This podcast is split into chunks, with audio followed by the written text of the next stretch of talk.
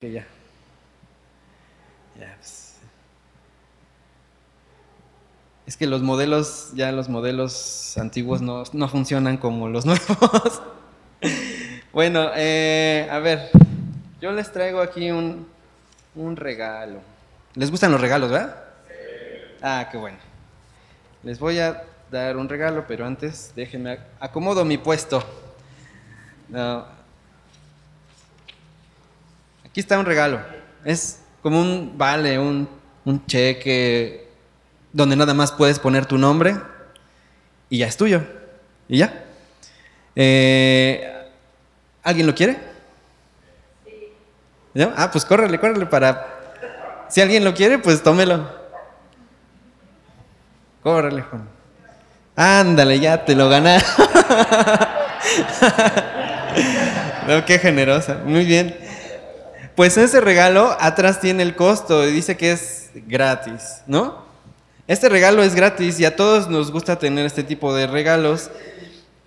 Pero, ahora, ya que andas, como dicen ahí en... Bueno, yo no suelo ir a casinos ni nada de eso, pero en las películas así pasa. Pues ya que andas con suerte, hay otro vale u otro cupón para, para la ganadora. Eh, pero este sí tiene un costo. Y este costo aquí atrás dice, bueno, no creo que se alcance a leer, pero dice angustias, aflicciones, problemas, presiones. Todo esto viene en este segundo paquete si decides aceptarlo. Lo más probable es que te quedes con el primero, quiero imaginarme, ¿no? Porque pues a todos nos gusta tener las cosas pues lo más sencillo posible, si nos lo van a regalar, ¿para qué quiero problemas? Ya tengo suficientes, ¿no? Entonces, la pregunta es si tomarías este segundo premio y lo más probable es que no. Eh, porque esto implica varias cosas. Bueno, ahora lo que vamos a ver es que Pablo también hace una, eh, comparte algo muy similar que sucede en nuestras vidas a partir de que decidimos creer en Jesús. Y los invito a que vayamos a Romanos en el capítulo 5.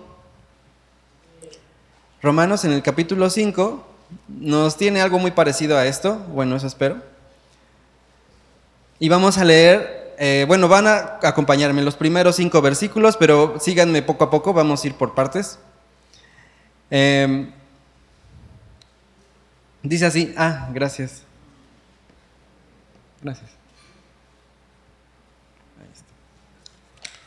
Dice así, Justificados, pues, por la fe, tenemos paz para con Dios por medio de nuestro Señor Jesucristo, por quien también tenemos entrada por la fe a esta gracia en la cual estamos firmes y nos gloriamos en la esperanza de la gloria de Dios. Y este es el primer boleto, ese es el primer regalo, esto es todo lo que incluye, ¿no? Hemos recibido de parte de Dios este certificado eh, que es de justicia, ahora pues ya eres justa, aunque en realidad nosotros sabemos que no lo eres, ¿no? Ni que nadie lo somos, pero has recibido ese certificado. ahora ya tienes paz con Dios. Ya no hay nada que te obstaculice en tu relación con Él. Ya tienes paz con Dios, tienes entrada gratuita a todas las bendiciones que Él te puede dar y la esperanza de la gloria de Dios, este, este futuro eterno a su lado. Ahí viene en este primer paquete. Pero hay un segundo paquete que es el que les mencionaba aquí, que es lo que vemos más adelante. Aquí lo que podemos decir es que, no todo, que todo esto es maravilloso y es digno de, como aquí dice, nos gloriamos, eh, nos gloriamos en la esperanza de la gloria de Dios. Es algo de lo que nos podemos gloriar. ¿Y qué es gloriarse? Pues es jactarse, es sentirse orgulloso de algo, es podernos sentir satisfechos con algo. De esto primero sí nos podemos sentir satisfechos y orgullosos, pero también nos dice aquí que debemos gloriarnos de este otro regalo. Y este otro regalo tiene que ver con ser más como Jesús. Imagina por un momento que pudieras entender mejor a Dios, que pudieras conocerlo mucho más claramente, que pudieras tener más sabiduría, mayor discernimiento, que fueras más generoso, más bondadoso, más justo, así como Jesús. Eh, estaría muy bueno, muy grandioso, pero el costo, como ya vimos, es muy alto. Eh, pero si continuamos leyendo esto, aquí dice el versículo 3, y no solo esto, o sea que hay más, sino que también nos gloriamos en las tribulaciones. Y es aquí en donde muchos, muchos se quedan en el camino, o donde muchos a veces nos quedamos en el camino.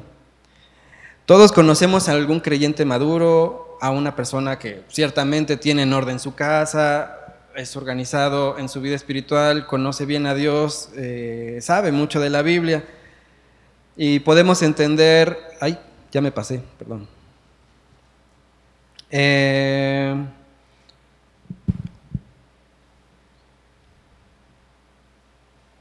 ay, perdón, es que aquí la tecnología, no soy yo, es la tecnología. Eh, bueno, el caso es que el costo es muy alto, así que todos conocemos a alguna persona así, pero no queremos pagar el precio. A veces queremos ya el beneficio, el privilegio, pero no queremos pagar el costo. Pero hay algo que nos alienta un poquito, si lo quieres ver como un aliento, que dice a continuación, sabiendo que la tribulación produce paciencia, y la paciencia prueba, y la prueba esperanza, y la esperanza no avergüenza. Y aquí hay la razón por qué porque el amor de Dios ha sido derramado en nuestros corazones por el Espíritu Santo que nos fue dado. O sea, por si fuera poco, el Espíritu Santo no ha vertido un par de gotitas, no nos, nos ha dado unas cucharaditas, ha derramado en nuestros corazones el amor de Dios. En otras palabras, tenemos esa capacidad para salir adelante en cada prueba que nos llegue. Ahora bien, vamos a ver en la, en la pantalla cuatro cositas eh, estas cuatro cosas que pudimos ver, ese es como el, como el camino del cristiano, ¿no? Este primer regalo, bueno, ya eres creyente, ya tienes a Cristo en tu vida, en tu corazón, ahora inicias un camino. Entonces, ¿y cuál es el destino? Bueno, pues ser más como Cristo. Pero en el camino, en el trayecto, siempre va a haber, es como mm, estaciones del tren, ¿no? Todos hemos ido a algún lugar y tenemos que pasar por diferentes destinos. Y lo que nos dice este texto es que ese camino tiene unas pruebas y que la primera estación son estas tribulaciones. Pero estas tribulaciones, si sigues más adelante, produce paciencia. Y si continuamos adelante en la paciencia, pues tenemos como una entereza de carácter. Y ahorita vamos a ver que tiene algunos otros significados. Por ejemplo, hay otras eh, traducciones para la tribulación, puede ser sufrimiento, pruebas, dificultades. Esa es la primera estación. De la segunda estación, eh, la paciencia, la perseverancia, la resistencia, ¿no?